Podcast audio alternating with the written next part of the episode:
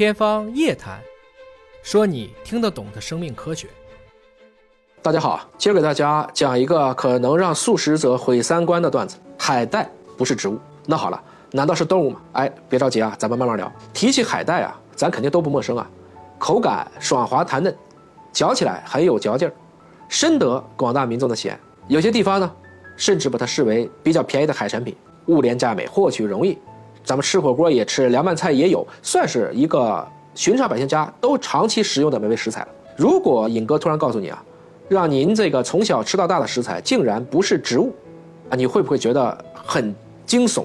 是不是不仅摇头啊？这个看起来这不就是一个植物，摸起来也是个植物，吃起来哎口感是更像菜还是更像肉呢？有人觉得海带吃起来好像更像肉啊，其实涉及到一个非常复杂的我们关于生物分类学的界定和演化的过程。如果说分类啊，咱们一般老百姓基本上就是动物、植物、微生物。如果您稍微有点生物学的基础，大概了解的最多的就是《界门纲目科属种》这一个现代分类系统。实际上，这种分类系统我们从林奈时代开始沿用了，包括李时珍写的《本草纲目》，这个纲目也是用了《界门纲目》书可总这个当时英译汉的时候用了这个纲举目张的意思。但是在《界门纲目》科属种之上，还有一个域这样的一个单位，它算是生物分类法当中最高类别，当然它比较少的被提及。最核心的呢？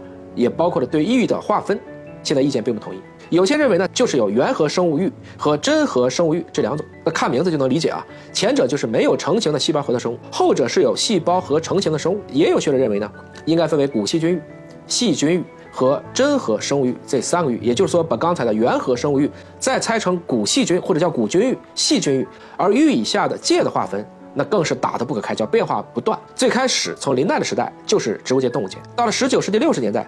加进了原生生物界，到了一九五九年，再加入一个真菌界，因为真菌呢，从酵母一直到蘑菇，它都是真菌。又到了一九六九年，再加入一个原核生物界。那么在一九八九年呢，又被扩展到了八界，包括古真核生物界、原生动物界、藻界、植物界、真菌界、动物界、古细菌界和真细菌界。这个要叫讲相声的人念也挺累。那如果按照这个生物分类学的最新分类，海带是在真核生物域。那真核生物域共有八个界，叫做动物界、古菌界、细菌界。那通常来说呢？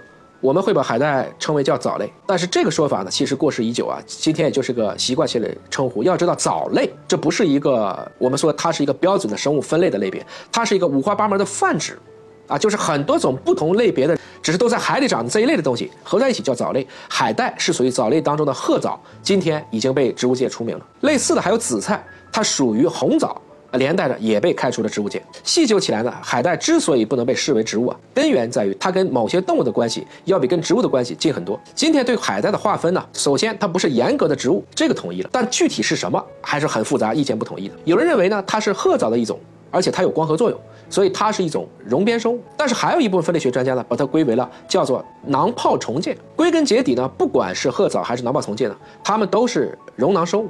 亲缘关系很近。我们之所以把海带视为植物呢，就是在于它跟其他的植物呢，至少看起来高度相似，都能够有光合作用，而且还都有一个根，固定生长的根状物。但是你仔细看海带那个根，跟植物的根还是不一样啊，它可能更像是抓东西的那种根。所以呢，按照简单划分的话呢，我们是把能够固着生活和自养型的生物视为植物。但是从海带的演化过程、生理特征，还有自身细胞结构来说呢，它跟我们日常所见的木本和草本植的传统植物差别巨大。植物都是有根茎叶，海带所属的这一类藻类呢，并没有真正的根茎叶，也没有维管束，基本上就是一个小根，然后就一片大叶子了，对吧？大概就这个样子。所以在两千零五年呢，植物学家另辟蹊径，把这个海带呢归入新增的囊泡藻界，也就是一种拥有着植物才有的光合作用的生核生物。可同时呢，也有分类将其归属在核生物域的另一个分支甲菌界，或者说是藻界。或者是藻物界，后来的专家又经过思考再三，还是将其重新划回了甲菌界。在最新的《国家地理》杂志当中，就是这么写到的，说它属于囊泡虫界当中的溶边类及不等鞭毛类。但是到了二零一五年的时候呢，基于基因组学的研究，又有科学家将其分到了一个新增的叫 SAR 超类群的分类当中。这个类群包括了不等鞭毛生物、囊泡虫和有孔虫这三个的英文缩写在一起就是 SAR。海带的归属变来变去啊。尹哥都被搞得不知所措了。不过，唯一可以确定的是，海带的确如今不属于严格的植物。至于具体算什么，我们今天也看到了，科学家的意见也不一致。这种划分不是盖棺定论的。